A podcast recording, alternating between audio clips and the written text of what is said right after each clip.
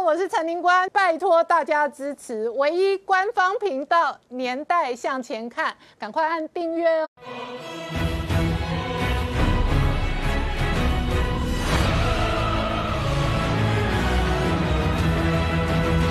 年代向前看，向前看年代。大家好，我是宁官，欢迎我们忠实观众跟粉丝朋友扫描 QR Code 订阅《年代向前看》YouTube 官方频道。我们看哦，蓬佩奥取消台美交流限制之后呢，今天再度捍卫自由台湾，同时呢，美台交流的正常化的这一个同时，也使得台湾正常国家化。然而同一时间哦，今天事实上哦，美国国务次卿克拉克也直接盛赞台湾是伟大伙伴，而在台湾内部本土社团现在准备邀请反共三大将，包含川普、彭斯或者蓬佩奥访台。不过呢，这样的外交关系的转变，引发了北京的跳脚。那这一个同一时间呢，解放军也有可能在一月二十号哦，这一个山东舰再度出来哦，以役谋霸。而在台湾内部，今天事实上哦，发生了北部桃园相关的医院哦群聚感染的这一个案例。目前为止已经确定的是两个案例，但是指挥中心框列的人数创新高哦。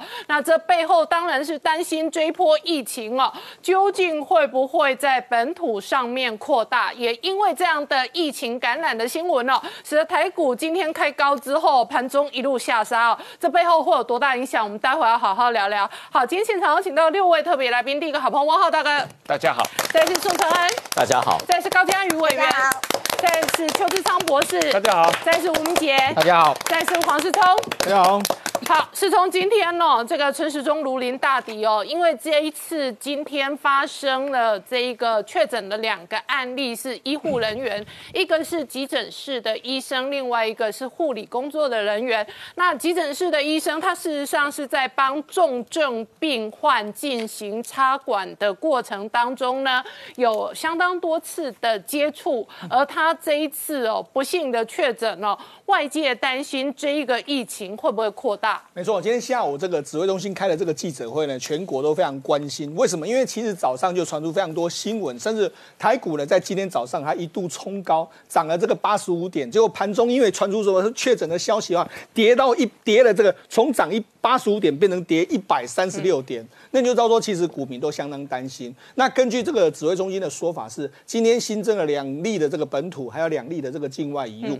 那当然大家比较注意的是两例的这个所谓本土案例，这两。例分别是案八三八跟案八三九。那案八三八呢是三十岁的这个所谓的医生。那医生呢，他感染的原因主要是因为他是在这个医院里面帮这个负压病房的这个病患呢做这个插管的时候呢，可能因为这样然后感染的。那案八三九呢，是因为跟他同住，也就是说是他的女朋友，但是因为他也是在医院工作的护理师，所以他们两个。同时都确诊，那确诊的时间是这个案八三八是一月八号出现症状，然后一月十一号确诊；案八三九是一月九号出现症状，然后一月十二号确诊。那以目前的状况来说的话，这个张善存教授有特别说了，他们目前的这个 CT 啊，这个病毒是十五到十九，病毒是比较高，那是处于这个感染的初期。那当然有人就记者就问他说，那这个是不是那个英国的变种病毒？那指挥中心说应该不是。应该不是这个英国的这个变种病毒。好，那因为他们感染的是他们是医护人员，所以当然大家会很担心这个会不会有爆发大规模感染的可能性。那根据目前呢指挥中心框列的人数来说的话，医院这个部分他们就框列了四百六十四个人。嗯，那四百六十四个人里面来说，医院的员工还有相关的人员是框列了两百六十个人，然后病人跟家属。框列了一百七十五个人，还有密切接触者框列了二十九个人。那这四百六十四个人呢，已经都做过这个初步的筛检，都是属于阴性的这个状况。那除了在这个这个医院之外，在社区呢，框列了五十六个人。那五十六个人来说的话，目前有十四个人已经做过相关的检验，那有一个阳性，那就是八。八三九这个案例，然后另外四十二个人也准备可能要在这个进行这个接下来的这个检验。那另外有，因为我们刚才讲到医护人员有四百六十四个人框列嘛，对不对？目前有三十九个人因为跟他们有密切的接触，而且可能疑似有感染的状可能性，所以有这个三十九个目前是在这个隔离之当中的一个状况。那好，那医院这个因为爆发在医院，大家都说那有没有要封院？嗯，根据目前指挥中心的说法是没有要封院，但是我们会会进行一个叫做只出不进，也就是说你这几天呢。如果你觉得你症状好了之后，经过相关的检验，你可以出去，但是不会再收新的病房来。那不会再收新的病人来。目前里面的病人呢，都是让他一人一室，就是隔离开来。那用这样的方式，他说分章分流的状状况做得很好，所以目前没有要。这个封院的这个状况，而且现在医护的相关人员都已经有做过相关的检验，三天之后会再做，重新再做一次。嗯，所以这目前来说，指挥中心的这个这个做法来说，应该算是还处理的相相当的好。嗯，那当然大家比较担心的就是说，因为他是这个按八三八跟八三九是一月八号跟一月九号就出现症状，那他们之前有在爬爬照，那怎么办？因为他们两个是今天点名了，他们八号跟九号到大江台茂跟这个星巴克喝过咖啡，对，所以很担心这一个重要时间点哦。那在这样的比较多人群聚集的场合，可能造成传染的扩大。对。今天指挥中心有特别公布这个案八三八的足迹，他是在一月八号的时候呢去了这个大江购物中心，嗯然后这个购物就吃完晚餐之后就回家，然后回家的时候到一月九号的中午的时候，他到星巴克，嗯之后到这个当地这个桃园当地非常有名的这个振宇五金行，然后去了之后，然后再回家，然后因为一月九一月一月九号他就已经出现确诊，已经出现症状，所以十一号就确诊了，所以这几天的足迹是目前是这三个，但是呢。指挥中心说，可能还会有更多，因为他们现在还在调查当中。好，那除了这个之外，这几呃，今天早上或是今天下午的时候呢，桃园已经有当地的大型购物中心在进行消毒。嗯，除了这个一台茂，为什么台茂会被会不会要消毒呢？因为目前传言是说，他们去年底十二月三十一号的时候。有去过台茂，嗯，那除了去过台茂之后，包括说这个知名的这个家具 IKEA，嗯，好像也有去，所以现在这些店呢，大型在桃园当地的大型的连锁的店呢，都已经在进行一个消毒的这个状况。那以目前的这个情形来说的话，指挥中心是认为说，如果这个一切得以，就是目前密切隔隔离的三十九个人中间，如果没有带太大的意外的话，这件事情应该是这个可能可以控制得住。那我们就希望说，天佑台湾，这个感染的人数不要再往上增加。哎，真的，那嘉宇这一次哦，全球疫情大爆炸之后，台湾确实哦，各界都如临大敌。对。确实，就是说，我记得去年农历年刚结束的时候，突然这个在重庆爆发了这个所谓新冠肺炎，到现在今年的农历年又即将来了，转眼一年要过去了。而这一年的这个新冠肺炎呢，在武汉，对不起，在全世界引起了大流行之后，台湾现在在最新的今天。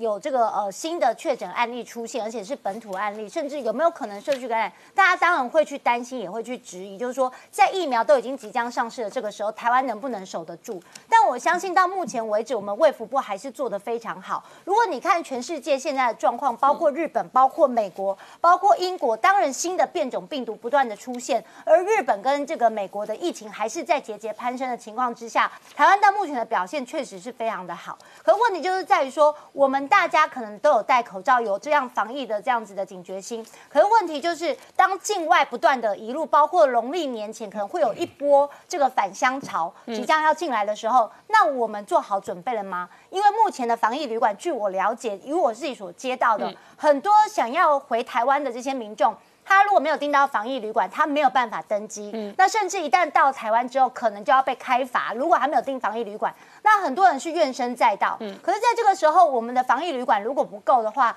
当然一方面这些人没有办法回台湾，一方面就是说他如果成为一个呃。就是潜在的一个传染源的话，那可能会导致另外一个疫情的破口，这也是我们现在所面临的一个两难的局面。那如果又爆发这一次，因为这个 ICU 的这个呃医师他所感染的这个新冠肺炎，如果真的最后有社区感染的状况的话，那这个情况可能就一发不可收拾。嗯，所以我觉得是不能掉以轻心。以现在的疫情的状况来讲，当疫情不断的变异，台湾觉得说我们很安全，可是问题是随时可能突发的状况都会发生。好，汪浩大哥。你怎么观察啊？全球的疫情不断的确诊创新高，美国现在已经两千多万人确诊了。美国确诊人数快要比台湾人口多了。是。那这个台湾事实上已经很长一段时间回来的案例都叫做境外一路案例，所以今天的这个确诊的急诊室医生，他事实上是在照顾我重症的案例。可是由于照顾的过程当中，他要插管，插管事实上是呃非常近距离的接触，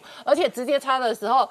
呃，病人确实有可能喷出各式各样的体液啊、口水啊，都有可能有反射动作。那他显然呃多次照顾这一个重症的急诊室的患者呢，嗯，很不幸的感染了。而他本人，他本人因为身份叫急诊室医生，我判断他照顾很多病人、很多病患，所以很多他照顾的病患过程当中有没有在直接、间接的传染哦，这都是外界会担心的。那以台湾来讲，在往后的日子，二月份要过年，所以这一波的疫情的挑战远远比去年来的高。看来是这样啊，一个一个是因为气候本身的关系，最最近台湾啊温度非常的冷啊，那个历史上的创纪录的冷。那另外一个就是说这一次这个呃，除了有境外移入，也开始有这个本土的感染。当然，这个本土的感染，我们刚才讲的这个医生的特例，他可能也是跟境外移入有关系，因为他是在给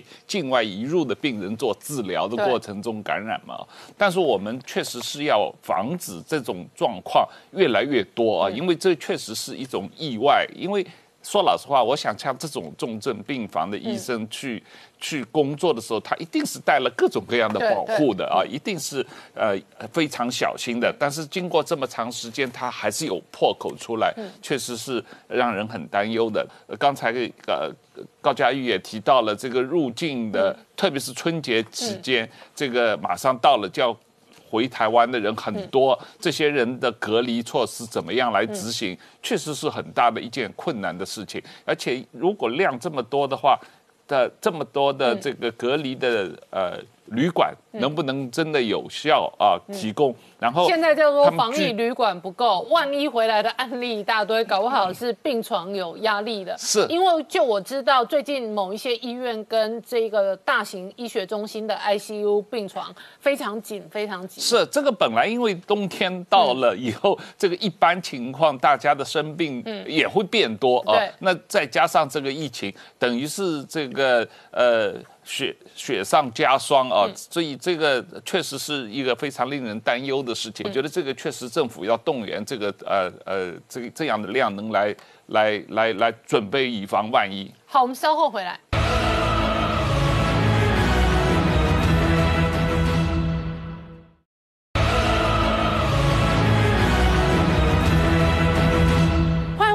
年代向前看的节目现场，我们今天聊的是哦，台湾事实上哦，这一次在二零二零当中的角色非常特殊，以至于走到二零二一年哦，就算白宫主人换人哦，那美国对台以及全世界对台的重视幅度也跟着提升。这一次，蓬佩奥直接取消了台美交流的限制之后呢，究竟台美关系会走到什么样的地步呢？好，是从刚刚看到的是美国国务卿蓬佩奥取消台美交往。限制化之后，今天赵立坚说，这个在挑战美中建交的关系，挑战这一个八一七公报。那中国是打算跟美国断交吗？没错，实际上刚才我相信观众朋友看了这个庞佩奥的这个说法，还有他最近取消这个台美交流的限制，因为他即将要卸任。我相信现在不是有台派的团体要求他邀邀请他来到台湾访问，我相信他来台湾一定会相当受到台湾人的这个欢迎。因为他这个谈话是主要是他取消了这个台美的这个交流限制之后呢，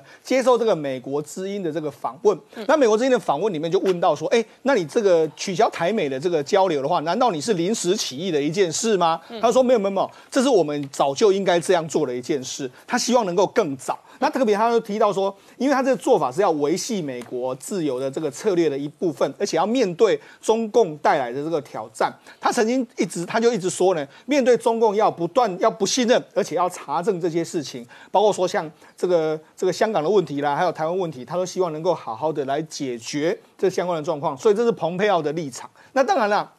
除了庞培要取消这个台美的这个交流限制之外，因为中国的这个《环球时报》就一直说，哎，如果你这个庞培要在卸任之前，你来访问台湾的话，我们中国的飞机会飞到台湾的这个领空。那当然，这件针对这件事情来说的话，就有记者问这个这个国务院相关人员，就说：哎，那是不是有要访台的这个状况？那国务院的这个相关的这个发言人就说：哎，我们没有要访台的这个状况。但是呢，的确这几天来说的话，这个十三号的话，美国的这个联合国驻联合国大使克拉福特就即将来到台湾访问。然后来来到台湾访问的时候呢，他是十三号下午呢抵达，哎，搭专机抵达我们的松山机场。那抵到松山机场之后，十四号呢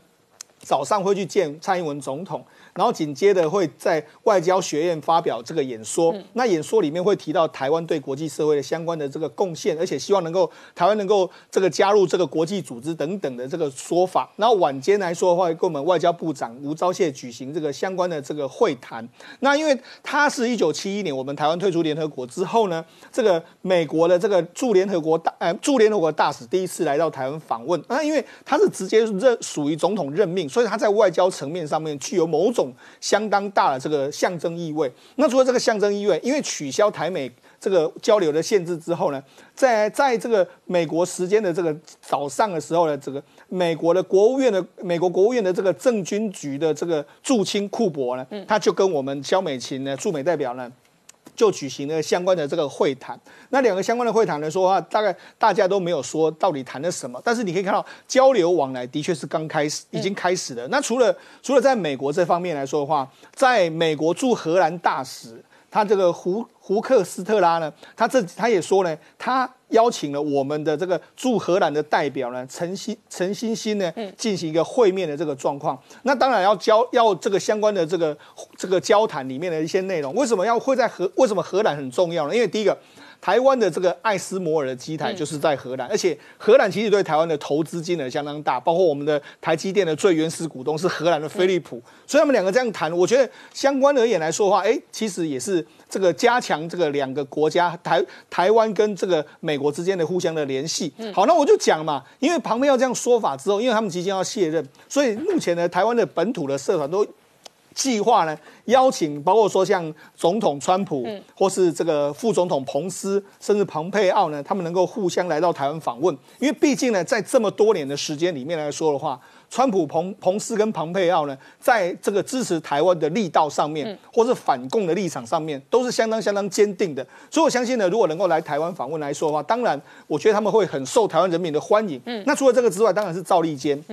赵立坚他当然还是搬出所谓的中美的这个建交公报这些来呛这个美国，说难道你要是中美断交吗？那除了这个之外来说的话，这个前澳洲的总理陆克文，因为他是非常亲中的，他就说呢，庞佩奥这样做是要为美中关系未来埋下一个大地雷。哎，真的，我请教一下汪浩大哥，这真的是埋下了美中关系的大地雷？这样的这一个政策的。公告、声明、宣誓跟发展，真的直接挑战当年的中美建交公报吗？实际上，真正呃挑战当年的呃中美三个公报的是中共啊，因为美国跟中共建交或者是签订这三个公报，包括上海公报的一个前提是美国认知中共要以和平手段来解决台湾问题啊，那这个是。当初美国跟中国签订三个公报的一个前提，嗯，那中共是有这个方面的承诺的啊，邓小平是有明确承诺的，周恩来也有明确的承诺的，但是现在这个习近平基本上违反了这三个公报的前提，也就是说他一再的。要用这种武力威吓和武力霸凌的手段来想要啊解决台湾问题，强迫台湾这个投降，抢用武力来啊统一中所谓解放台湾这样一个这样一个实际的，不光是口口头上这么说，在实际措施上也不断的这么做啊。那这个当然是影响到啊中美三个建交公报的所有的这一个。呃，呃，美国认知的基础啊，这是第一个。第二一个，美国确实从来没有承认过台湾是中华人民共和国一部分，不光是过去四十多年没有，过去七十年也都没有啊。那这一个是美国现有政策的，只不过彭彭佩奥把它更明确的说出来啊。那第三一个就是说啊，美国跟台湾交往的很多限制是美国国内的行政政策啊，是美国国务院过去四十年来，特别是从卡特政府以来，这个呃卡特政府开始的美国国务院自己啊做的一些限制。嗯那当然他自己做的限制，他当然有权利自己做修改、做改变啊。那他愿意改成什么样？他愿意跟台湾的关系啊保维持在一个什么程度？怎么样一个交往？当然是美国的主权了。美国是一个这呃主权独立的国家，他有权决定他要怎么跟另世界上另外一个国家进行交往。这个东西根本不需要中国政府来说三道四嘛。嗯，好，我们稍后回来。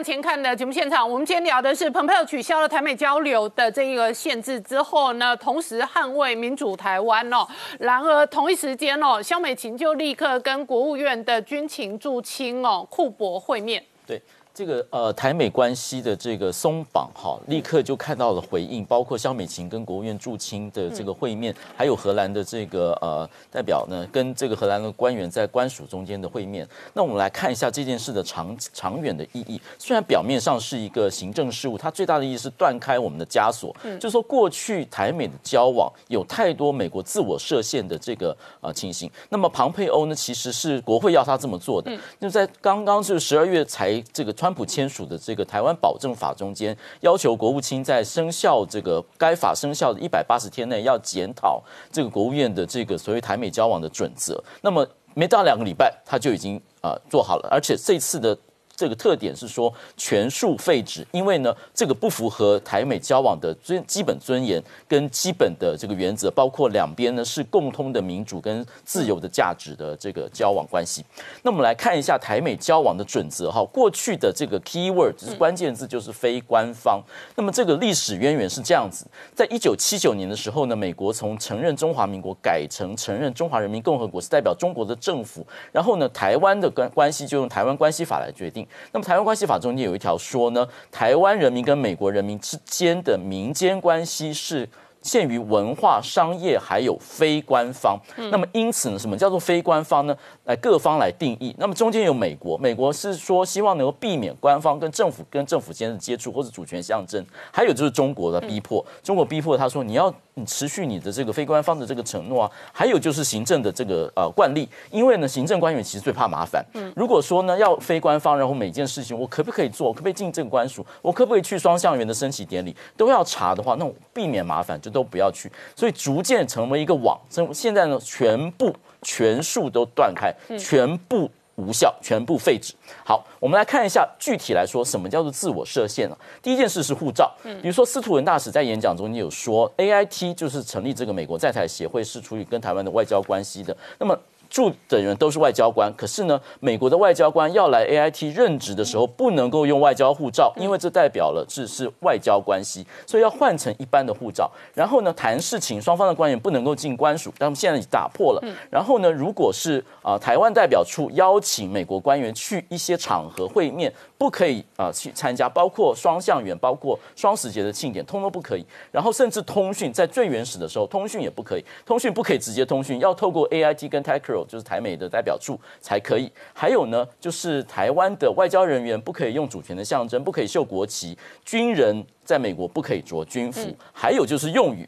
这个是不是司徒文大使他提供的？说呃，什么样可？可以用，可什么样不可以用？比如说，不能够称台湾为国家，要称台湾为岛屿或是地方；不可以称台湾为政府，要说台湾当局。那么不可以说呢，台湾有外交关系，不可以说台湾有外交官员，必须要说台湾代表。然后也不可以说中华民国或中华民国在台湾，必须就是台湾。好，我们看一下最近呢，其实已经逐渐打破了。所以呢，庞佩又说的有道理，还有这个史达威也说呢，这是长期的。去调整对中关系中间自然的一步。但是呢，这次呢有两个大的政治上面意义。第一件事是中台脱钩，过去的所谓调整台湾关系都要顾到中国的立场。在九零年代克林顿时代最明显，他们说呢，我们去做一个台湾的对台政策的检讨，我们去在中国跟台湾政策之间达到一个平衡。现在庞培又说什么？不是。这是我们单方的问题，我们自己可以决定。那么过去这样做是讨好中国、安抚中国，现在 no more 不再这样子了。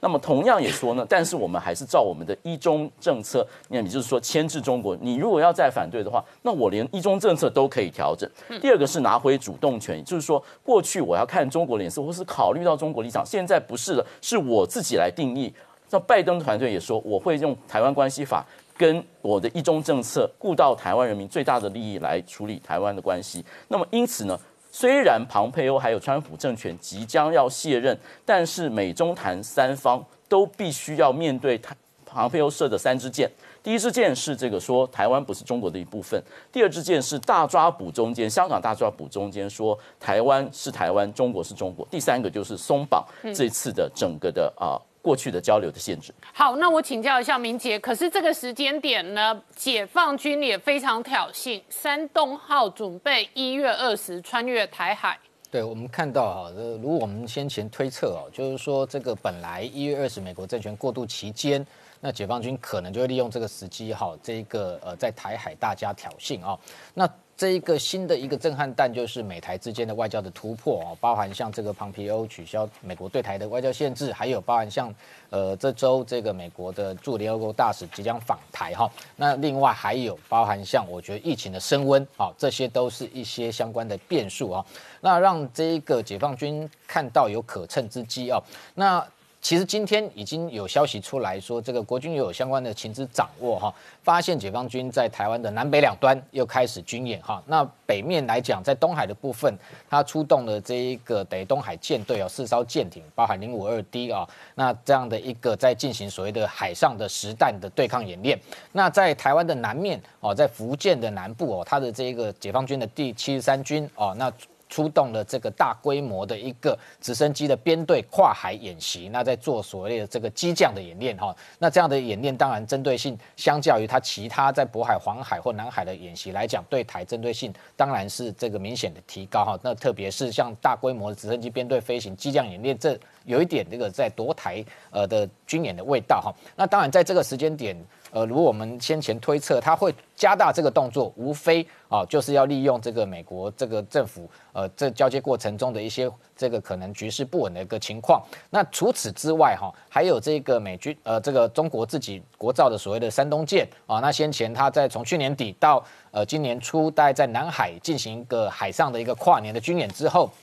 那台湾军方的情资大家也有发现哈，呃，他已经这个可能返回这个海南三亚哈，那在做整补，那有可能这个近期就可能会发航哈。那他到底他未来走的一个路线跟时间点，呃，可能就会如我们预期说，他可能会在一月二十前后，那也有可能是在这一周，那用北返哈的方式，他等于说两个路径，一个是当然就是走原路径，这同样穿越台海，那或者是。这个穿出巴士海峡，出第一岛链，东绕台湾。那不管走哪一条路，当然在这个敏感的时间点来讲啊，背后当然它的一个目的，当然都是剑指台湾。那同时也是在对美国进行所谓的这一个威吓反介入哦。那所以这样的一个动作，其实配合刚刚谈到说，这个针对这个庞皮欧取消这个美国对台外交限制的部分，环球时报已经呛说，如果庞皮欧要访台的话，那中共的军机啊会直接的这个飞临台湾的上空。那这样的一个。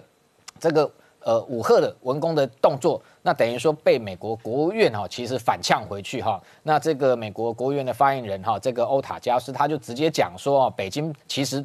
过度恐慌哈，那不要活在自己虚假的宣传之中，那等于一眼看穿解放军就是利用这个时间点要趁机作乱，然后再用这种加大的宣传在恫吓台湾啊，那在同时在这个等于说跟美国进行军事跟政治的斗争，那他认为说这样的一个焦虑式的一个外交哈，可能会呃。相当的危险，但是绝对也没有必要哈。那当然，他也特别谈到说，这个庞皮欧卸任前，他有一个访问行程，但是是到欧洲哈。那不过这样的说法，其实还有另外包含美国的国家安全顾问欧布莱恩，还特别针对说，这一个先前其实美国就要追究中国的一个疫情扩散的责任，那包含像近期在香港进行大抓捕这样违反人权的事情，那本来就在严宁要对中进一步的行动。但这样的行动到底是什么行动？未来还有几天可以观察。那看得出来，就是说美中的确都在拉升这样的一个对峙的态势哈。那直接这个可能这个在台海这个地方会进行所谓的不管政治或军事上面的交锋。所以你看到美军先前它加大的一个兵力部署已经慢慢成型了，包含我们先前谈的美利坚号两栖这个突击舰，或者是这个罗斯福号航母。那这两天它的 MQ 四 C 无人机之外，另外它 P 八 A 的反潜机，还有这个 KC 三五加油机，还是频繁在进出南海。那这个。区块在进行对于解放军，不管是山东号的舰队的一个监控也好，或解放军当面的动态，是不是有异常哦？那这个部分除了这个美中之间的军事对抗之外，台湾自己本身的部分，我们现在也传出说，除了原本的熊二一的巡弋飞弹，那熊二一的巡弋飞弹其实射程已经扩增，本来有到一千两百公里，那它已经有一个十年量产的一个专案啊，准备投出一百三十六亿哦，那逐年来部署。那现在传出说还有一个熊准。啊的计划，那这个叫熊准，这个这个巡弋飞弹，它是等于说熊二一的一个呃增程型，射程可以延伸到两千公里。那两千公里其实算一算，台湾离北京是一千八百公里，等于北京就涵盖在这射程之中。那台湾能够开始研发这样的飞弹，我觉得背后当然有美方的默许，因为包含像这种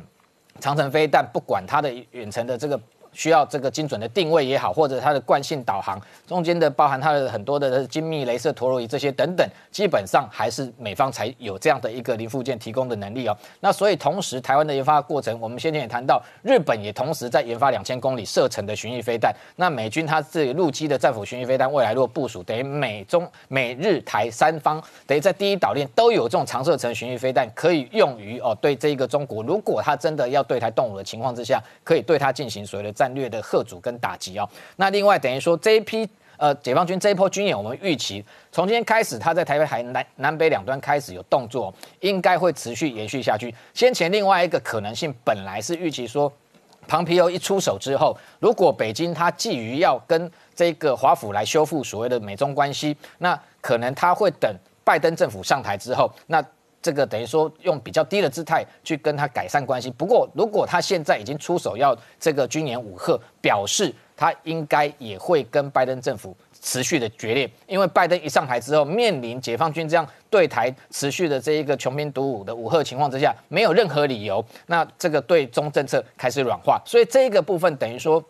这个庞皮欧已经有一个定锚的作用，立下一个标杆，就拜登必须啊要顺随这一个呃川普的一个对中政策，直接还是用这个军事上比较强硬的手段来贺阻中国可能对台的一个文攻武吓。那整个这样的一个态势，我们观察这样子的时间可能会延续未来到一。一月二十可能之后，好，可能相关的一个军演武赫都会出现。不过重点是，我觉得这些军事动作还是一中共在做一些姿态。那要借由这样的一个方式，不管是要这个这个武赫台湾，让你台湾的内部明星。发生恐慌，然后同同时也是在分化台湾内部的一个政治的一个情势，包含像这几天，包含我们看到有这种亲中人士就开始出来了，不要跟美国走太近，否则中共又会这个加大武统的可能性，这样的一个说法才是他真正对台斗争的目的。好，我们稍后回来。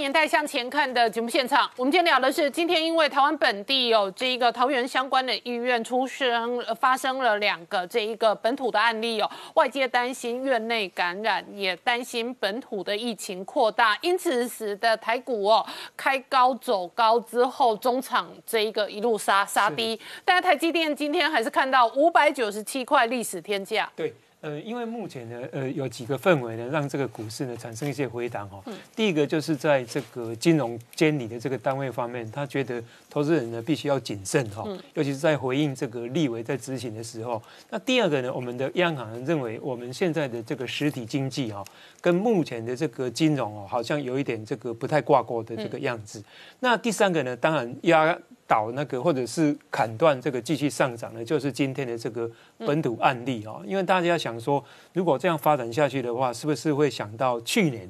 过年之前大家都休假，都认为无事了，结果一开盘的话就大跌了四五百点。但因为是 commodity nineteen，所以说目前来看的话，在第一张投影片当中，林官所这个一五五九零呢，应该是呃这个波段的一个高点。那这个波段的一个高点呢，正好满满足这个黄金切割的这个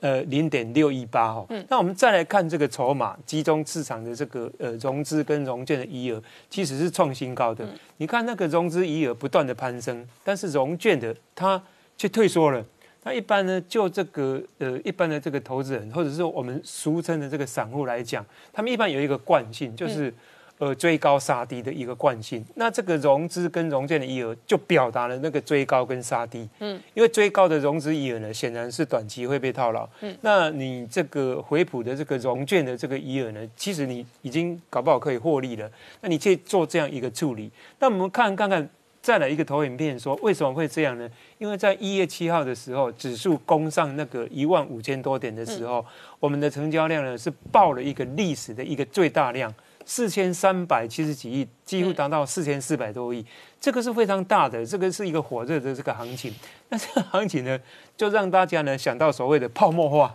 就泡沫化。然后呢，我们来看第四章哦。呃，曾经非常呃风采的这个呃大力光的这个股价哈，在最近两三年走空头。在这个之前呢，我们都提到过。那你看一下哦，大力光的这个当时的这个净值是多少？嗯，呃，我们财务理论说，每股净值就是股东权益嘛。它每股的这个股东权益是九九九，哦，刚刚快一千嘛，哈。然后攻到这个二零一七年七月三十的时候，六是六千，嗯，六千除以九九九，刚好差不多六。六左右，所以这样一个情况呢，我们再看下一个这个投影片呢，我们在财务理论方面呢，在衡量这个泡沫化的时候呢，有两个指标，第一个是固定资产的，一九三四年，这个很早，因为大家没有想到股票，嗯，有泡沫化，那当时只有想到这个实体经济，然后我们再来看说，呃，为什么没有泡沫化的这个状况？我们另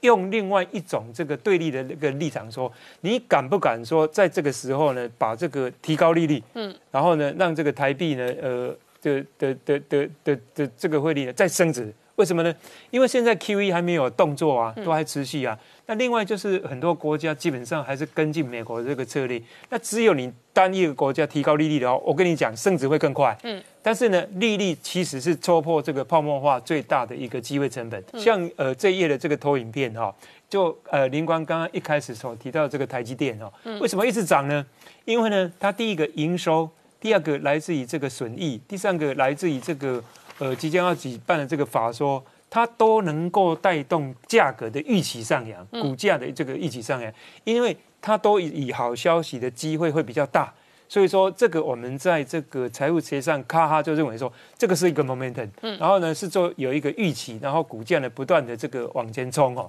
那这个往前冲的这个结果呢，也带动了最近呢呃代工类股，尤其是大家呃一直都没有看到过去。的这个红海跟台积电的这个并行，那现在就有声音出来了，说立信呢其实也不怎么样，然后呢也没有看到那个红海的这个车尾灯哦，这个信息都出来了。其实不是，我是这两个这个代工的这个 culture。就是文化是不太一样。第一个，我们那个 cost down 做得很好。那第二个呢，红海这个代工呢，它的这个产业链也做得非常的好。这个恐怕呢，大陆一下子呢，呃，没有办法说呃一蹴而成的。而且呢，苹果方面又在重新在评估呢，呃，红海在印度的这个供应链这个状况哈。那一般来讲的话。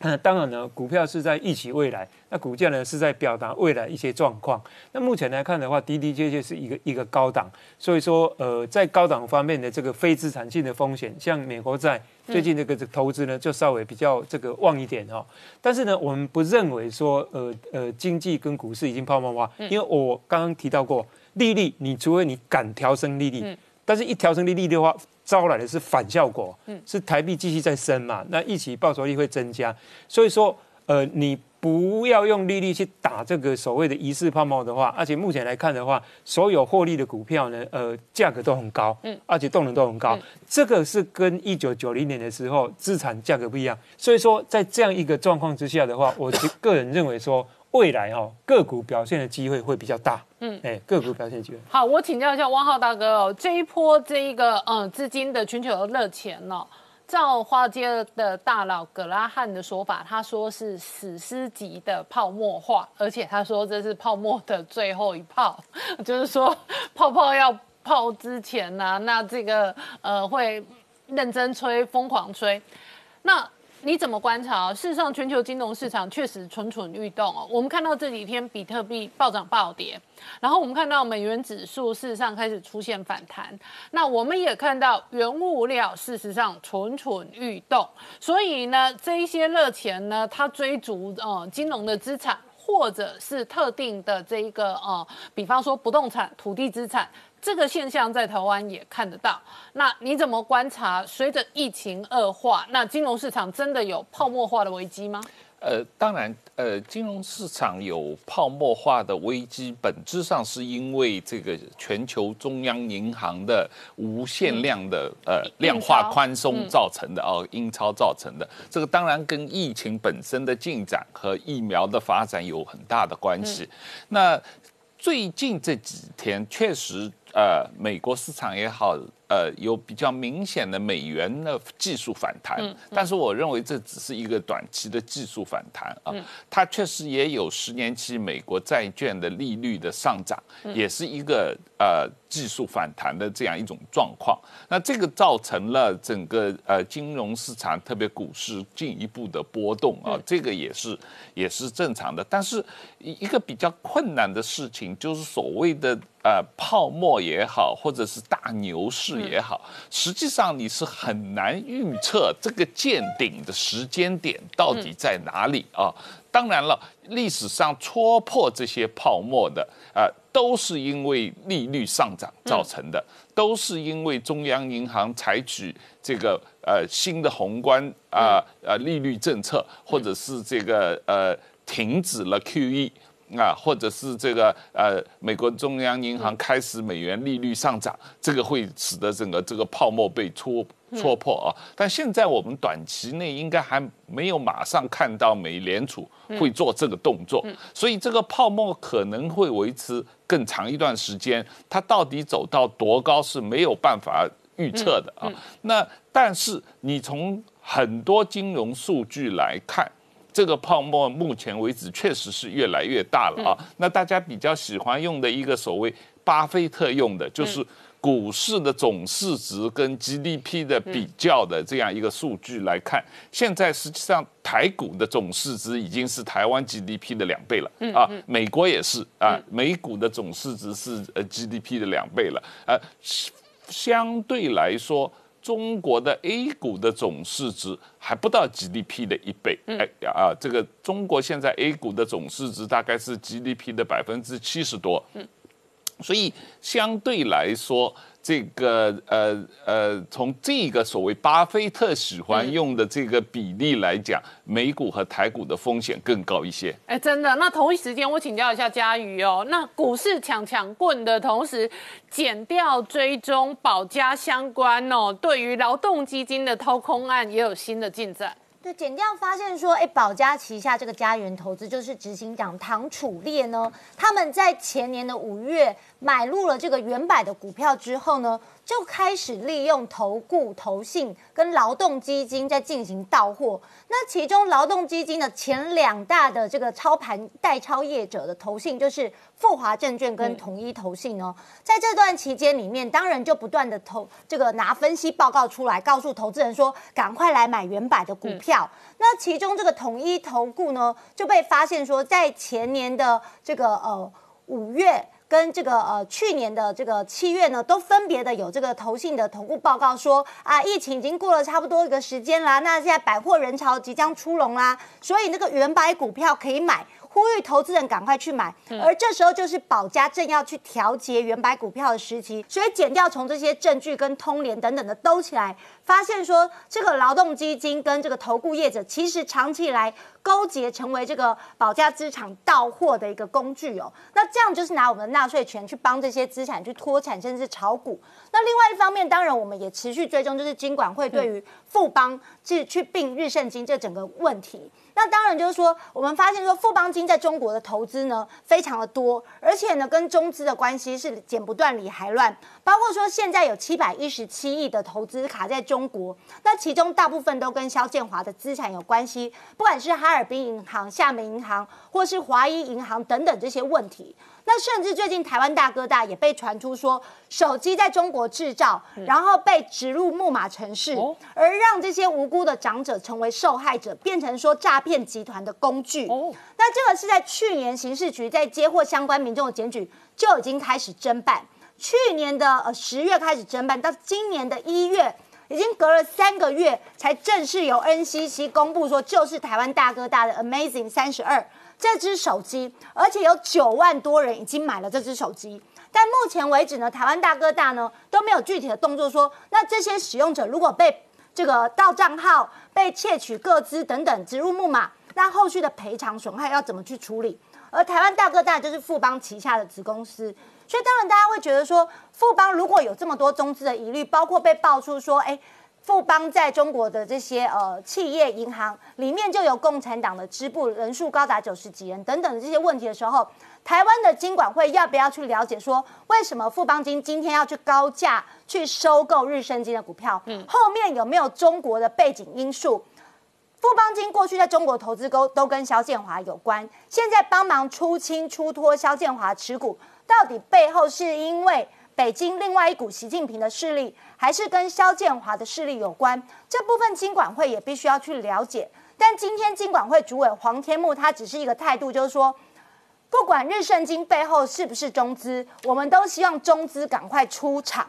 但是用这种态度来面对这后面的中资余虑跟这后面的国安疑虑，我觉得金管会是掩耳盗铃，而且这样子一个敷衍的心态，其实是让大家最不能接受的。那富邦如果增资的话，台北市是大股东嘛？台北市政府什么态度？现在问题就是说，富邦金说他这个要增资四百九十亿，四百九十亿怎么来呢？他说会这个呃发行这个呃就是增资的特别股啊等等。那问题就是说，如果你要增资发行特别股，那台北市政府身为十三趴的最大股东，有三席董事，到底同不同意增资？你的钱从哪里来？你有没有这笔预算？那如果没有的话，到时候增资你的股权就被稀释喽，那你的代表权可能也会因此受到影响哦。那台北市政府对这个议题，你要不要有一个表态？甚至今天大家也质疑说，那如果日盛金被收购，到目前为止，这些员工的权益如何来照顾？富邦金完全没有具体的计划，只说会依劳动基准法相关法令。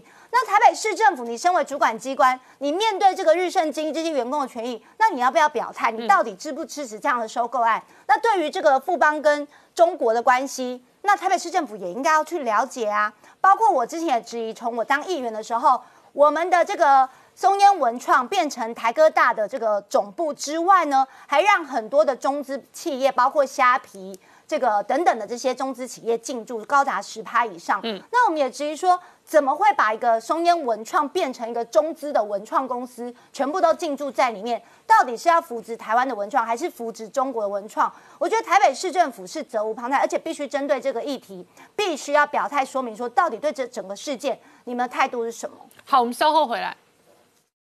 Hello，我是陈宁官，拜托大家支持唯一官方频道《年代向前看》，赶快按订阅哦。Hello，我是陈宁官，拜托大家支持唯一官方频道《年代向前看》，赶快按订阅哦！欢迎回到《年代向前看》的节目现场，大家好，我是林官，欢迎我们忠实观众跟粉丝朋友扫描 QR Code 订阅《年代向前看》YouTube 官方频道。我们看川普跟川粉哦，遭受到网络霸权的数位网络大屠杀哦。事实上，网络战争也有可能引爆下一回合的全球大战。同一时间，美国正式分裂川粉跟川黑两个。平行世界。但是推特敢下架川普跟一堆川粉，就注定了股价事实上的崩落。那整个数位的战争还在进行的非常激烈的同时呢，美国国务卿蓬佩奥公开声明、公开接受访谈，讲到台美交流的限制之后呢，台湾跟台美关系全面正常化。照陆克文的说法，这是为美中关系埋地雷。那地雷到底会怎么报？我们待会要好好聊聊。好，今天现场有请到六位特别来宾，第一个好朋友汪浩大哥，大家好，再来是透视中国研究员，同时是台大政治系荣誉教授明居正老师，大家好，再来是于中基将军，大家好，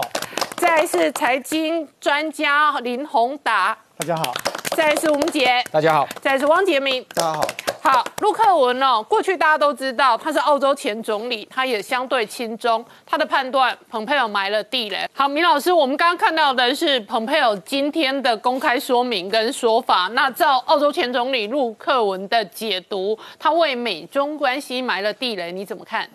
嗯，要这样说吧，我们过去讲，我们说美国跟中共这段时间呢，嗯，一直把台湾当做一个棋子来笑，当筹码来玩哈。那有人听的话，当然不太舒服。但我常讲，我说其实这样子台湾反而比较安全。呃，最近这一段时间，你可以看到，就川普拉拢台湾动作很明显。第一件事情就是，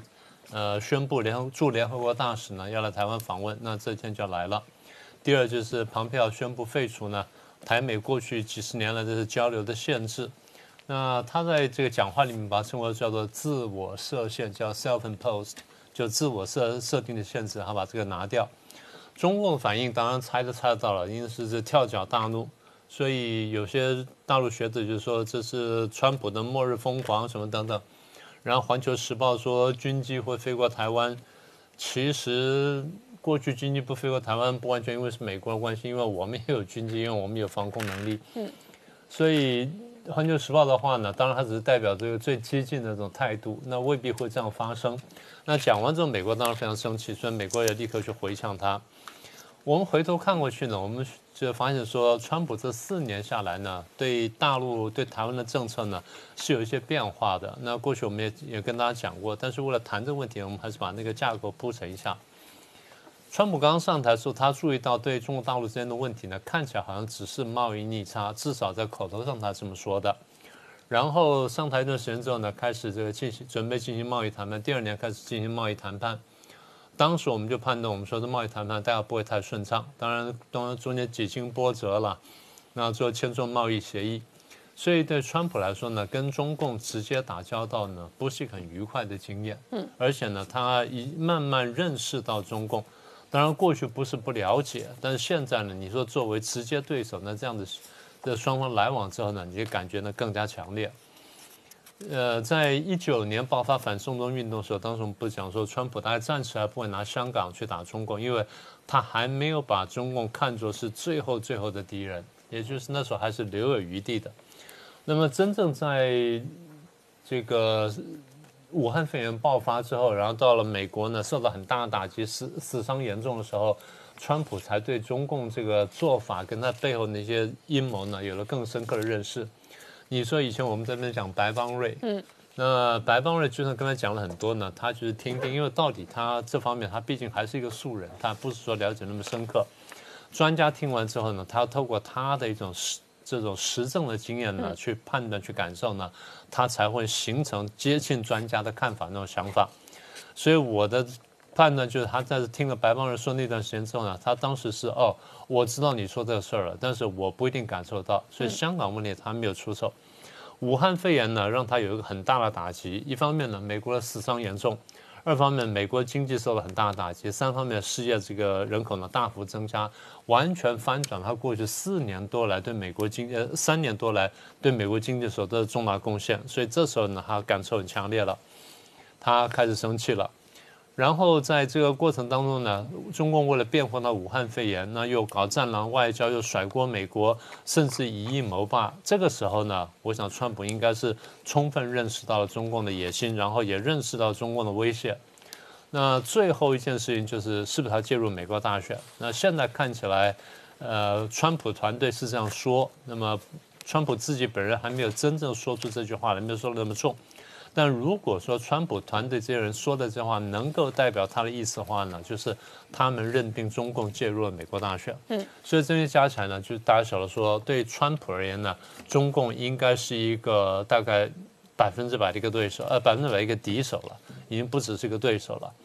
所以这个时候就回头头来看，就是我如果要对抗中共的话，那我有哪些牌可以打？你说打贸易战，现在打打去大概就这样子了。然后他用武汉肺炎来攻我，那我还能用什么东西去打他？他就要想这个问题。也就是说，作为一个决策者，当对方出手的时候，你要去还手的时候，你想说你有哪些呃武器也好，或者政策工具也好。那当然比较好用的是台湾牌，他其实还没上台前已经打过台湾牌，川音通话就是台湾牌。嗯。那么当时他打那电话，我坦白说我是有点吓一跳的。我想说这家伙这么会玩呢，还没进办公室已经开始玩了。嗯。好。那么他这几年下来打台湾牌呢，当然我们可以分成几块。第一块是口头对台湾的支持，跟这个称赞。第二呢，就是中共军机军舰来台湾附近的时候呢，他很快他也来了，甚至他先知性的也会来一下，啊，所以基建绕台。那么第三个呢，就是修法律，像什么或定定定一些法律，像什么台湾保障法啦、台湾安全法什么等等这些呢，啊，这第三个。第四块呢，军售台湾，我们过去谈的很多了。第五块呢，是高官访台。那么到目前为止，最高呢，一个是国务次卿，一个是卫生部长。那再来看，就是联合国大使是什么时候来？嗯。那么这些事情对于川普来说呢，当然是一张一张牌在这么打。对中国来说，就是你一次又一次的刺激我，你拿台湾牌来刺激我。那其实世界各国都看得很清楚，台湾对中国来说是一张牌，因为。你很在意，你越在意呢，他就越是牌。嗯，那么现在走到今天呢，当庞票宣布说要把台美之间这种呃自我设限的这交流的限制要把它拿掉的时候呢，对中国来说呢，那是一个更大的打击。也就是说，台美关系不断的升级呢，对中国来说呢，是一个不可忍受的事情。我过去在节目上就不断跟大家讲，我说如果中共跟美国再继续这样对抗下去的话呢，美国最后呢会不断的在台湾问题上面去加码、加码、加码。嗯，那现在呢这个情况就发生了，所以很多人说，呃，我们不要去当美国的棋子，我们不要去当中共的棋子。这个时候你能不接招吗？我们后面还在详细谈的问题。其实过去我们也谈过，嗯，我们说现在你最好的做法就是真的是配合第一第一大国去玩，配合第一强国去玩。你这你自己的那个呃怎么说呢？战略排序要清楚，也就是我们台湾人要想清楚，到底谁是我主要敌人，谁是我的朋友，谁是我什么？你自己得想清楚。好，那现在回到川普，所以刚才的逻辑如果这样推下来是正确的话呢？那么，川普在这加码加码台湾呢？假如说，第一是对付中共，第二就我们回头得看看，我们得有我们的价值才值得人家加码。嗯，那川普为什么不去加码东江诺鲁所罗门去刺激中共啊？嗯，那简单说，他对中国来说作用没那么大，那我们作用大。那另外呢，现在川普可以拿出来说，和川普他们一个背后的潜台词就是，台湾的防疫成功，而台湾生活呢基本上没有受到太大影响。不管说现在这段时间我们会不会在新增的疫情，到目前为止是相当成功的，是罕见的成功。这点呢，可以告诉大家说，哎，这个方法是有效的，不必用到中国那种很残酷的手法也能这样防疫。这第一个。第二，我们讲了多次的护国神山，台湾的晶片也好，半导体产业也好，对台湾来说，乃至全世界来说呢，都是重大价值所在的第二块。第三块就台湾的价值观，就是我们对民主啦、对法治、自由、人权的这些信仰，嗯，这些东西使得说我们跟西方的主流国家呢比较容易站在一起，或者反过来说，西方主流国家在做选择的时候，至少这是个重要的考虑因素。如果我们也是个独裁者的话，那被西方国家抛弃，我想那是很自然的事情，或者说他们是良心上没有什么这个愧疚不安。好，那么既然加码的话，那么下一个问题就是。它加码要加到什么地步？嗯，那大家想说，呃，会不会台美建交？这个我们等会儿再说。呃，但加码加到什么地方呢？其实倒不是说它能怎么加码，现在看起来呢，最大还是川普到底是不是有第二任的问题。嗯，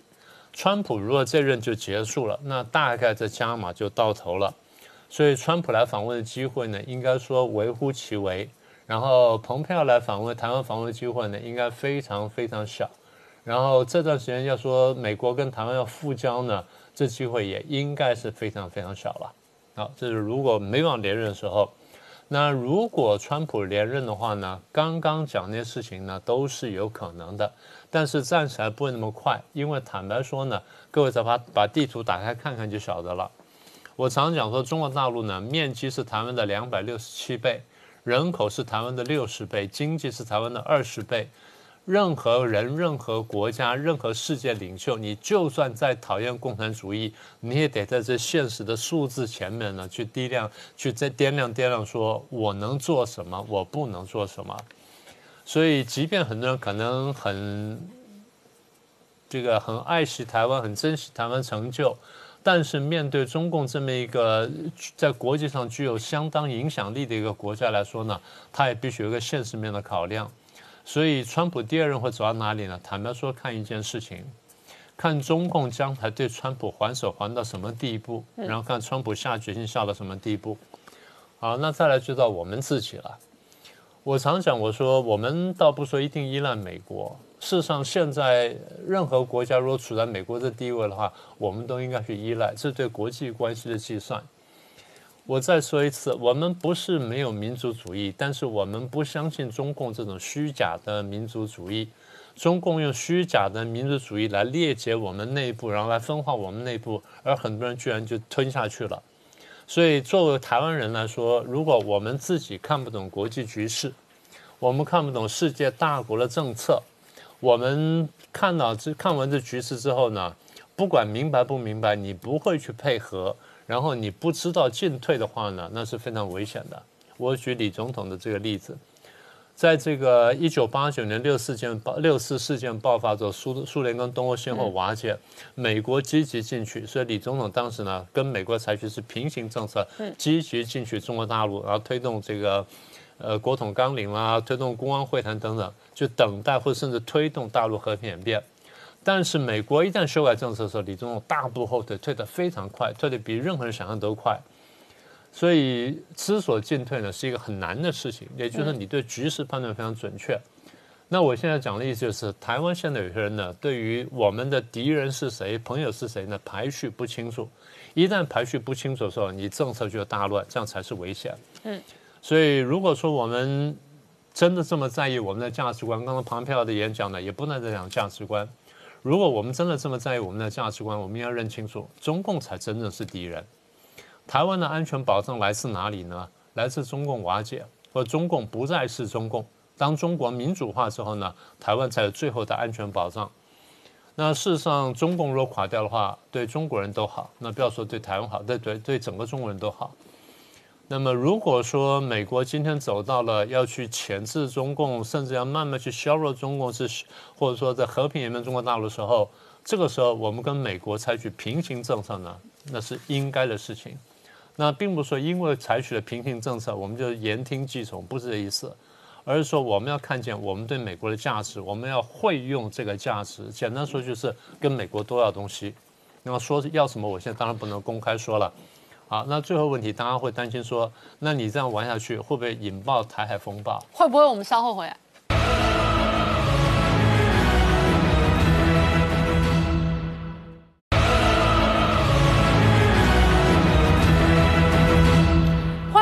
年代向前看的节目现场，我们今天聊的是美国国务卿蓬佩奥直接取消了台美交往限制之后，台美确实哦，今天都有新的交往的这一个案例哦。那同时，明老师刚刚讲到哦，那美中关系的变化当然跟华盛顿谁当家有关系。那另外一个影响的这一个层面，就是台海之间会不会有军事风云？嗯，我们台海过去当然打过仗了，就是这已经不是什么新鲜事儿了。只是很长时间没有打，大家就比较没有这感觉。呃，如果不要说打仗，我们就说这个台海危机吧。一九五四年呢，有过第一次台海危机，那么我们有惊无险过去了。第二次是一九五八年的金马炮战，第三次呢就是一九九六、九五跟九六的这个呃第三次台海危机，或者我们说飞弹飞弹危机。其实三次呢都跟美国有关系。那么三次能够能够安然台湾能够安然度过呢，也因为美国卷在当中，所以现在我们看到，就是其实第如果有第四次台海危机的话呢，看起来跟美国的动作是相关的，但是跟中共的计算有关系。所以大家会担心说，这个是不是开启了一个机会之窗，让中国来攻台湾？要这样说，全面攻台呢不太可能。但是呢，你说出现第四次台海危机呢，应该这样说，机会比过去大很多。因为看起来呢，美国现在内部会有动乱，那会一定程度动乱，中国会趁乱出手，在一定程度呢，我们不能排除。所以台海危机的可能性是存在。那回过来再讲说全面攻台。如果说中共在美国动乱的时候全面攻台，你觉得说美国会没有回应吗？美国这时候呢，不管怎么样，请各位记得，在美国宪法里面，任何时候只有一个总统，那个时候谁是总统，谁就有权做决定，这是宪法给他的权利。啊，除非他当时真的是被人家暗杀或者什么等等，那另当别论。否则的话呢，他还是总统，所以他有权利做这个事情。呃，也就是说，在这个情况下，如果中共真的认为这是个机会之窗，真的来全面攻台的话，那个才是他们的末日疯狂。那我请教一下汪浩大哥，在美国内部哦，这两天我们追踪哦，数位霸权哦，对川普跟川粉进行全面屠杀哦。那这种网络跟数位的屠杀，确实哦，很有可能引来另一轮的反弹。可是，在美国内部，前议长金瑞气也发表公开的文章撰写，为什么他力挺川普？对我，我觉得美国的这个所谓建制派的呃。网络寡头啊，网络寡头对于川粉啊或者川普主义的一个呃封杀，确实实际上是并没有解决美国社会的生存的矛盾。实际上。啊，他这种压制可能会使得这个矛盾进一步的激化啊。但不管怎么样说，金瑞奇他当然这个呃人可能一般台湾的年轻的观众不太了解。他在呃克林顿总统的任期的后第二任的时候啊，一九九零年代呃九五年到啊九九年的时时间，他是美国。国会众议院的议长啊，那当时他是他是属于共和党内部比较保守的这个议长，而且他当时曾经权力非常之大，相当于今天的这个呃民主党的 Nancy Pelosi 啊那样的一个状况。那金瑞奇他呃呃这一段时间一直比较公开的出来挺川普，那他呃当然也是很退休了了，因为他年纪也很大了。那他这个最近呃发表了相当多的文章。啊，来公开的在媒体上来挺川普。那他这一次这一个比较长的文章，主要是来解释说为什么他认为他不能够接受拜登成为总统啊。那这里面他主让我看来这篇文章，他主要的理由是说，实际上你们民主党或者你们的建制派过去四年。也一直没有接受川普为总统，也就是你们过去四年想尽各种各样的办法来这个呃抵抗或者是这个削弱川普执政的合法性。那现在你们又通过很多在他金瑞奇看来是舞弊的办法，来让拜登当选了以后，我为什么要接受你？拜登为总统啊，因为他说你们过去四年怎么对川普的，我现在基本上也要怎么来对拜登啊？那这个实际上代表了是美国保守。派，呃，和这个所谓建制派的一种彻底的分裂的一种，就是一种态度啊，就是说，你你们实际上过去四年，你的建制派利用你们在对于主流媒体的掌握，对于甚至某种程度上整个文官 FBI 和很多这个建制的机构的掌握啊，对于这个网络媒体的掌握啊，做了很多事情来这个呃。削弱或者这个影响到川普的执政。那从这一个角度来看，表示共和党的保守派事实上很有可能再度重新集结。对，现在这个问题就是在这里，在我我这两天在节目中一直说，我认为共和党的保守派内部也是啊，共和党内部有分裂，有分裂共和党有所谓建制派和共和党的川普派对，这两派实际上是有分裂的啊。那这一个是影响到所谓共和党啊联合起来。对抗这个民主党的能力对。啊，因为你本身内部是有分裂了，所以你对抗相对来说，现在民主党或者是建制派的这个势力啊，反川的势力是相对在反川这一点上是意见非常一致的啊。那但是呃，挺川的人和共和党内部也有相当一部分建制派，他们并不是很挺川，这个造成了这个共和党内部的分裂。所以这种状况，我认为在美国社会可能要维持相当长的一段时间。好，我们稍后回来。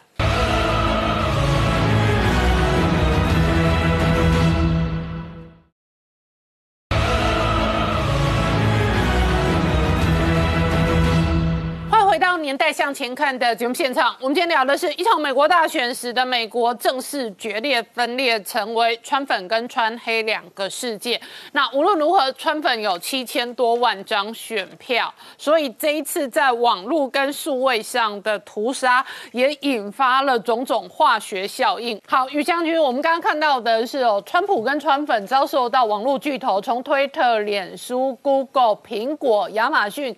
全面围杀、全面封锁。那事实上，推特哦最弱。推特事实上过去几年最大的代言人跟使用者叫做川普，少了川普之后。推特自己流量重挫，昨天股价重挫七个百分点。但是这一轮的数位跟网络的战争，也让我们重新开启下一轮的世界大战，也很有可能来自网络。是的，呃我们从这一次啊，这个呃美国的这个总统竞选期间呐、中国跟俄罗斯啊，对于这个美国啊跟美国的盟邦所发动大规模的这个网络的攻击啊，这个已经引起全世界的啊非常的触目惊心跟注意。特别最近啊，有两位呃英国的国防高层官员不约而同的提醒啊，啊这个呃英国跟北约组织成员国要特别小心。其中第一位是呃英国的这个国防参谋长这个卡特啊这个勋爵，那他特别啊强调就是说，呃中国跟俄罗斯的呃网络的这种秘密攻击，很可能会导致啊这个呃英国误判，然后最后啊这个啊爆发这个不可避免的大规模的这个冲突，那会进一步的有可能引爆啊第三次世界大战。那第二位啊是呃英国的前特战啊这个部队的呃司令，他叫兰姆啊勋杰，他也特别提醒啊，英国现在正处于啊类似像二战前啊德军啊这个不断的敌意升高，嗯。那中国跟俄罗斯的这种网络的这种攻击啊，事实上啊非常相似，那他担心啊这是一种温水煮青蛙的一种策略，这会让英国啊啊面临。正如二次世界大战之前，一直到一九三九年，他才发现说，你看差一点啊被德军啊啊给这个这个呃这个侵略，然后啊整个全世界差一点就沦入这个希特勒的铁蹄之下，所以他提醒英国政府一定要特别的啊这个防范。嗯那之所以提到这个，是因为在上个月的十二月呃十三到十五号，美国啊一个非常有名的啊这个呃。电脑开发软体公司叫太阳风啊，这个软体公司，它遭受到啊来自于呃中国跟俄罗斯的网络的攻击。嗯，那这个是由美国非常有名的一家这个治安防护公司叫做 FireEyes 它揭露的。那我们可以看看啊，其实啊这个这个就是为什么啊这个我们讲说新形态的战争啊，它造成以美国的统计，它去年单单在治安方面的损失就超过两兆美元。嗯。然后攻击的次数是超过两万次以上，嗯，那其中呢有呃将近百分之呃这个呃九呃呃八八十九以上是透过个人的呃那个电子信箱哦来进行攻击，那另外百分之七七十九以上是国家行为，也就是是由国家发动的，所以我们看治安专家这个 Richard Clark 他特别提醒，所谓的这个网络作战是一个国家对另外一个国家所进行的。啊，这样电脑的攻击，它是为了要达到他的政治目的。嗯，那另外哈佛大学啊，这个很有名的教授叫 David Singer，嗯，他还特别讲，这个啊网络作战啊，资讯作战，是人类发明原子弹之后最完美、最危险的一个武器。那之所以这样，是因为第一个它的成本很低，嗯，第二个执行的过程里头啊，很容易去隐匿自己的这个攻击的来源，嗯，然后第第三个就是很容易去否认，嗯，那最后就是它造成的这个攻击的伤害啊，是超过啊导弹啊甚至核武的这种攻击，所以呢，我们面对这种新形式的这种啊所谓战争或是无硝烟的战争啊，未来两岸面对这种啊挑战是会越来越激烈，所以我们政府一定要加倍的提高警觉，甚至啊超前部署。以把这种危害降至最低。好，那我请教一下明杰啊，面对这一个今年的一月二十号，可能白东白宫主人也许会换拜登当家掌权哦。事实上，日本跟韩国也都有所调整战略。对，除了网络威胁之外，其实近期这一个国际关注还有可能核武的威胁，也有可能这个同时升高哈。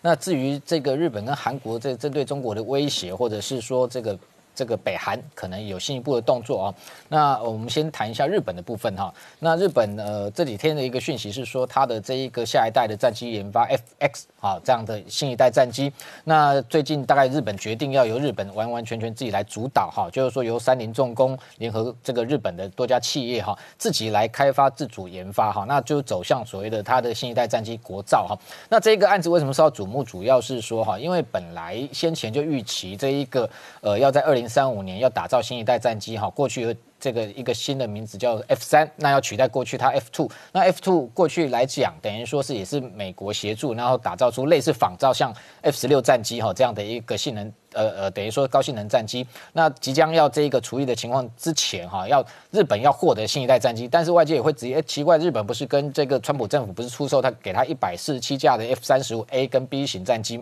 他为什么还要有自己的一个国造战机啊？那主要是说他还是希望自己能够掌握技术哦。那过去其实这个 FX 下一代战机其实有非常多的方案，包含第一个它完完全全自主开发，第二个就是说这个美国方案，美国协助，另外还有。连英国协助的方案都有，或者是混合方案哦。那过去来说，本来美国一度同意要。这个等于说全球第一个试出 F 二十二的逆中战机的艺术给呃技术技术给日本，那配合 F 三十五的最新的一个航电各方面的一个这个发展的技术，那外界本来戏称说 F 二十二加 F 三十五哈，事实上给提供给日本的可能是 F 五十七，要二十二加三十五叫 F 五十七的新战机。不过日本最后还是决定要掌握自己关键技术，所以它等于说下一代的一个开发的方向走向所谓的自制哈，或者完全的国造研发。但是我们观察未来。包含像洛马或者是 BAE 英国的公司，在这中间还是会扮演非常重要角色哈，因为很多的一个。新一代战机的技术，基本上美国还是比日本要来的领先。另外，刚刚谈到就是核武的威胁的部分，其实最近外界也是持续关注哈，因为特别是说好久不见，外界不是呃已经去年一年来讲不是这个国际版面焦点的这个金正恩，那最近又露脸哈，那特别是在前天晚上啊，南韩的一个呃情报系统发现说他又在半夜进行所谓的阅兵的预演，那可能近期会有大规模的阅兵。那主要是说这个金正恩同时在这个时间点，特别是一月二十，可能白。公一组之前，他特别又再度强调说，不管美国未来是谁上台哈，那通美国都是北韩的首要敌人。那主要他是特别还强调说，这一个北韩现在已经啊开发出所谓的一个更先进的一个核武的一个攻击能力，包含像新型的这个洲际弹道飞弹 ICBM 哦，它的射程号称有一点五万公里哦，那都比美军的义勇兵三型还要远哈。那是不是的确有这么强的性能？其实，在去年十月哦，它的一个。等阅兵那时候外界不是太瞩目的情况之下，他已经偷偷展示过一型哈，类似像过去的这一个呃呃这个大型的一个战略核导弹啊，那它的长度比本来的这一个呃还要长两公尺，那这个整个。这个载具的轮轴从十八轮增加到二十二轮，也就是说那样的一个新型的战略核导弹，可能的确射程是大幅扩增。不过外界质疑啊，就是说北韩目前它的一个核武的一个缩小，这个核弹头缩小化的能力是不是哦能够已经做到能够搭载在这个载具上面，同时它的一个精准度哈，还有它的一个射程是不是能够达到到达那么远？不过这个金正恩他对外强调说，北韩现在除了具备核先制，也具备核反击，就是 first strike 跟 second strike 两种能力都具备。那这样的一个说。说法当然是要喊话，给这个可能即将上台的拜登政府，先给他出难题哈。那除了北韩之外，另外伊朗其实近期也发布通牒哦，就是说如果美国没有办法在二月二十一号解除对这个伊朗的这些相关的制裁的话哈，可能他要把他的浓缩铀的一个浓度从过去。提高到百分之二十之外，未来会持续的这个提升。那当然，制造核导呃这个核核弹头，它的需要的核这个呃浓缩铀的浓度可能要提增加到百分之九十。不过这样的动作也被外界解读说，伊朗可能要借由这样的一个时间点哈，开始哦所谓的发展核武。那除了这一个北韩跟伊朗哦这样的一个核武威胁之外，其实美国最近内部近期大家也是这个也关注到说这个。呃，美国的众议院议长佩洛西最近做了一个哦非常敏感的动作，就是他直接打电话给这一个不管是五角大厦的国防部长，或者是说参谋联席会议的主席，那要求说针对美国核武可能启动哦，做一个预防性的一个措施哈。那这个当然争议很大，因为呃他认为说这个川普似乎精神不稳定，有可能主动启动核武。不过我们外界观察，这样可能性是微乎其微，几乎不可能，因为美国除非。遭受到这个先遭受到核武的攻击，否则不可能去启动所谓的核武攻击哈。那当然，北京也非常担心川普最后的疯狂有没有可能有这个选项。不过我们简单讲一下，就是说核武攻击在美国来讲，其实它的一个程序是非常严谨的哈。川普呃。如果要经过这个过程，的确有可能会有很多道的程序哦，不一定能够完完全全的顺利启动。包含像我们的外界看到，跟着在这个总统身边的这一个护卫，经常提着一个黑色公事包，叫做这个 nuclear football 啊，就是说这个足球的这个呃公事包，它重达二十公斤。那川普先前曾经呛过这个金小胖说，我的桌上核武的按钮比你大。其实哦，真实生活中并没有真正的核武按钮，因为那样的一个。启动核武的一个呃公司包里头，其实并没有真的按钮，那也没有所谓电影里面演的有倒数计时器了哈。那它的这个公司包里面主要是一个加密的通讯装备，同时还有认证密码。那认证密码其实分两块处理哈。平时总统身上带的另外一个叫核武饼干哈，就是这个呃 biscuit，这个很像一个信用卡的塑胶卡片，上面其实有非常多组的密码，这中间密码。总统会知道是哪一组是真的，其他是假密码，所以被拿到也有可能你会用到假密码。同时，这样的一个密码。他们的美国国安局是不断的呃持续在更新新的密码，这样的密码它必须透过这样的一个 football 共同来连接，然后通过认证会发布一个核武攻击的命令给这一个美国参谋联席会议主席，再下达到所谓的这个战略司令部的司令官，然后再真正最后下达到这个核武的部队。所以这启动过程中总共有八道程序，而且同时那个 football 里面的一个等于说有八套的一个作战方案，然后等于有这个各式的一个九百枚。不管是陆基或潜射的一个核武清单给总统选择，那在这个认证过程中，其实非常复杂。最后，如果你要用潜射的这样发射所谓的这个三叉戟飞弹的话，其实舰上经过很多认证密码之后，同时还要有两个军官同时启动哦这样的一个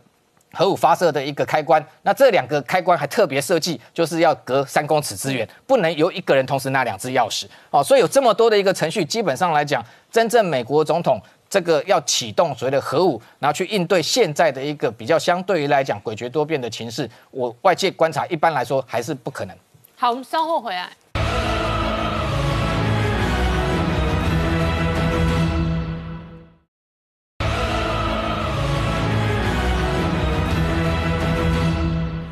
年代向前看的节目现场，我们今天聊的是哦，二零二一年除了疫情影响全世界之外哦，另外一个金融市场的核心指标是特斯拉。那这一个经济部做了这张图哦，意思就是说呢，事实上呢，特斯拉有相当多的供应链来自台湾台厂。这张图当中显示了有十五个台湾的供应链，可是同时哦，这几天霸王级的寒流传出很多特斯拉或者电动车。首先第一个是，哎，天寒地冻的时候，有的时候它掉。电哦，耗电耗的特别快，这是一个。再来，在中国内部传出好几起电动车自爆而且引燃的新闻。我想，这个电池其实是这个电动车目前占三分之二以上的这个成本的部分呢，也是各家的这个竞争所在哦。所以，不管是天寒地冻还是天气过热，都会影响到这个电动车的表现。嗯，那这个表，这个代表，其实现在特斯拉的这个。电动车还是在一个初期的状况，它未来还有一个很大的改善空间哦。举个例子，红海在今年的这个在二零一二零年的这个技术日里面就讲到，他们正在发展一种固态电池的技术哦。刚出来之后，其实电池的重量哦可以减少二分之一，嗯，那体积可以只有原来的六分之一哦，但是呢，它的寿命可以延长十分之一哦。嗯，所以说现在还只是我们现在看到电动车只是初期，它未来还会再大幅的演进，而且会有更多的竞争对手进来。嗯，而且宏达同一时间 Apple Car 也要进来嘛。我们才去找到了一份关键的文件，嗯，它就是由美国政府来直接揭露，告诉你说苹果究竟是怎么造车的。那这一份可以看到，这个主持人手上这个这份文上面那份是起诉文件哦，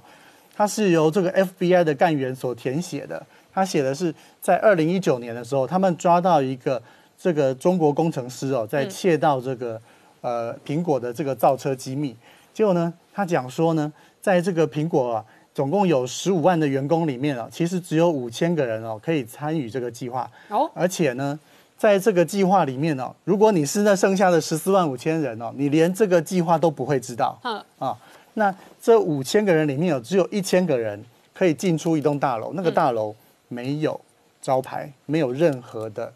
也没有任何的看板。嗯，那这次这个工中国的这个工程师为什么被捕？他是在这个大楼外面尝试要用广角去拍大楼的外观，嗯就被苹果发现了。说你为什么要拍？马上找人去检查他的电脑，发现里面有两千份文件。嗯，那所以这也证实苹果内部有一个极机密的 Apple Car 的计划。而且他还揭露了更多内容。他说，在这里面更核心的是一个苹果造车的一个技术资料库。这个资料库是由美国政府都知道这个资料库的存在，所以各位去看刚刚那个诉状内容。是由美国政府直接去告他。嗯，哦，那这里面呢，虽然这一千个人可以参加这个研发计划，但是呢，每一次你只要想要进到资料库里面去看内容，都要经过申请。嗯，好，那我们这一次也去做对苹果申请的这个呃它的专利去做了专利的分析啊，因为大家如果记得 iPhone 在出来之前哦，所有的手机都是有按键的，那个时候还被这个微软的 CEO 笑说，哎，苹手机怎么可能没有按键？结果呢？苹果的触控征服了全世界的手机。我们发现呢，苹果还要用触控继续征服全世界的汽车。为什么？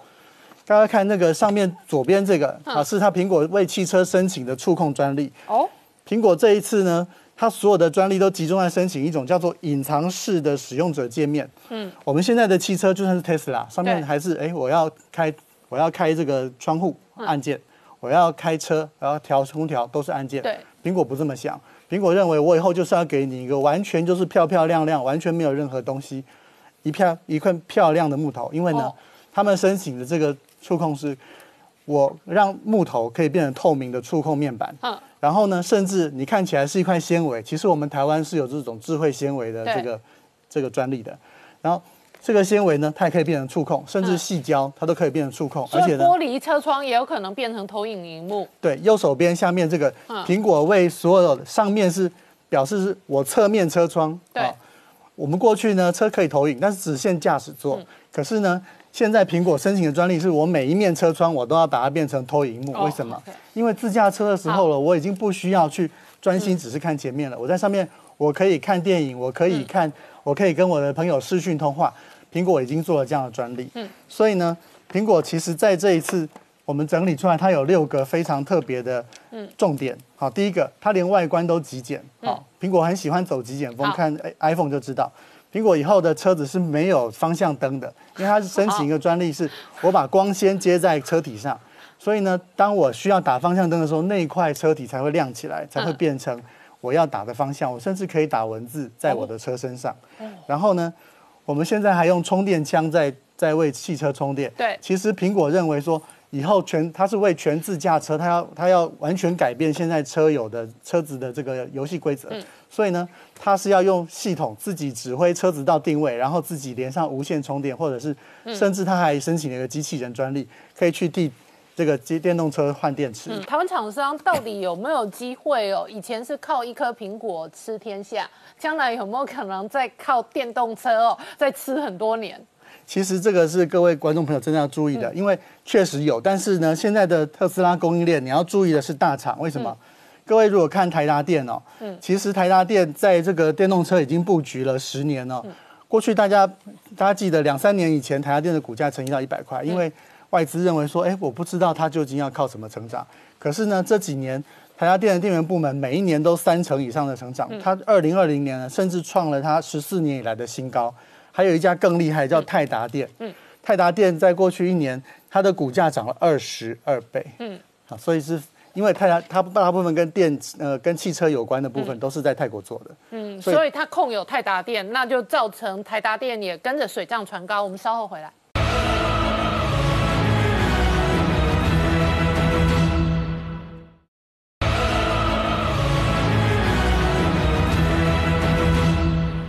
年代向前看的节目现场，我们今天聊的是哦，这个全球在二零二零这场疫情过后，确实有了一个本质上的改变。不过呢，宅经济的发展、电动车的发展，或者是无人机跟物联网的发展哦，带动了台湾半导体跟全球半导体的狂潮。可是另外一轮是中国梦哦，请教一下杰明哦，确实有相当多的业者现在要在中国内需市场、消费市场要赚钱很不容易，非常困难了。我们知道在台湾有所谓的超商双霸，就是全家跟这个呃呃统一超商。那我们知道，简单讲一下，统一超商今年好吧？哎，去年赚不赚钱啊？赚钱呐！上半年交出了四点九块钱的这个 EPS。那我们知道，在那时候疫情很严重哦，它比去年啊只。少赚了零点三九元，可是你知道吗？在二零二零一整年下来的时候，不得了，统一超商公布个业绩啊，它总共营收是高达四千四百七十二点九三亿元，再创历史新高。哎，这台湾哦，可是要讲到中国，可能眼泪就要流出来。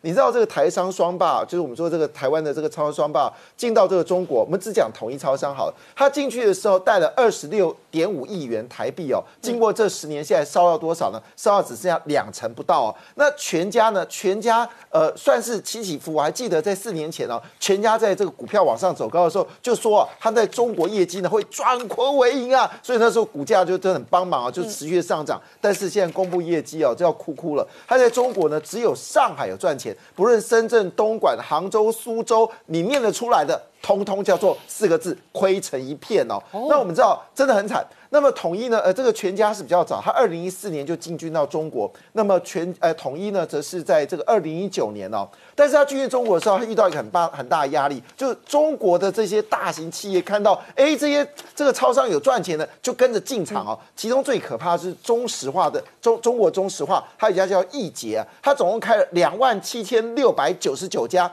另外是东莞呢，有一家叫唐酒，就跟我们类似我们台糖那样子哦。糖酒集团呢，还有一个叫美宜家，直接开了两万零七百零六家。中石油呢，看到这个中石化开啊，它也不客气，开了一个叫昆仑浩克，一口气呢就开了两万家。那我们看看全家呢，是比易捷更早哦，它早了两年。你知道现在开几家呢？现在也不过只有两千多两千八百五十六家。你怎么跟人家两万家来比呢？那 Seven 算很强嘛？Seven 在台湾几乎每天都有新的店面在展，对不对？但是你知道，在中国，二零一九年到现在，他只开了几家，只开了两千一百四十七家。嗯，那么这么几年下来，好不容易。这个二零一九年哦，哎，给你赚到钱，大家觉得很开心啊。报纸还说一句啊，这个统一在中国终于赚钱了，那股价呢还涨了一波，也不记得。结果呢，在今年、去年哦，前三季直接给你不客气，亏掉一点三七亿元哦。它的资本额从二十六点五亿元呢，亏到只剩下四点七五亿元。你说那是他在台湾很强啊，他在国外不强？哎，没有，不是这么说的。你知道吗？他事实上啊，在这个两千呃两千零七年的时候呢，他也觉得菲律宾不错，他进军了菲律宾哦。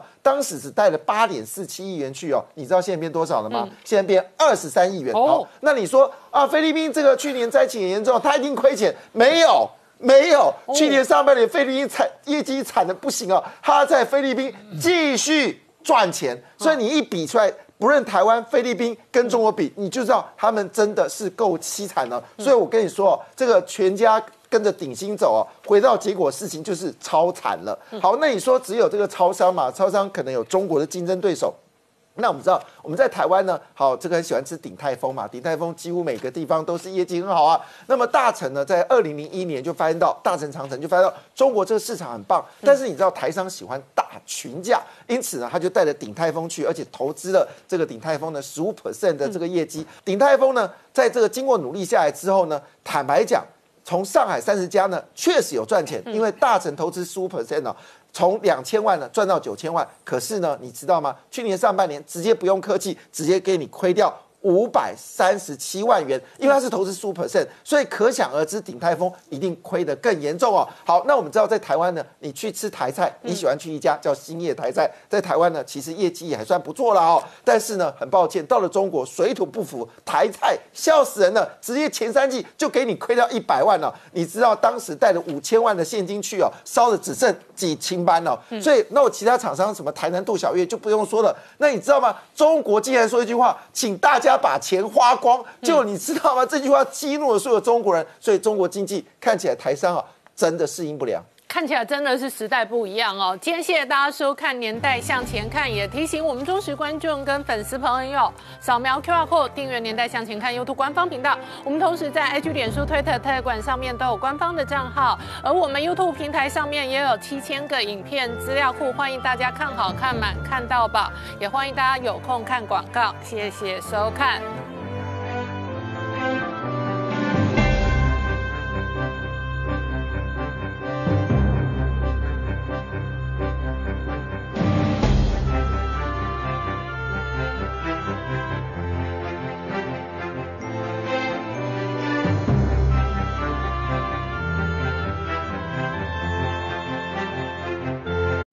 我是陈宁官，拜托大家支持唯一官方频道《年代向前看》，赶快按订阅哦。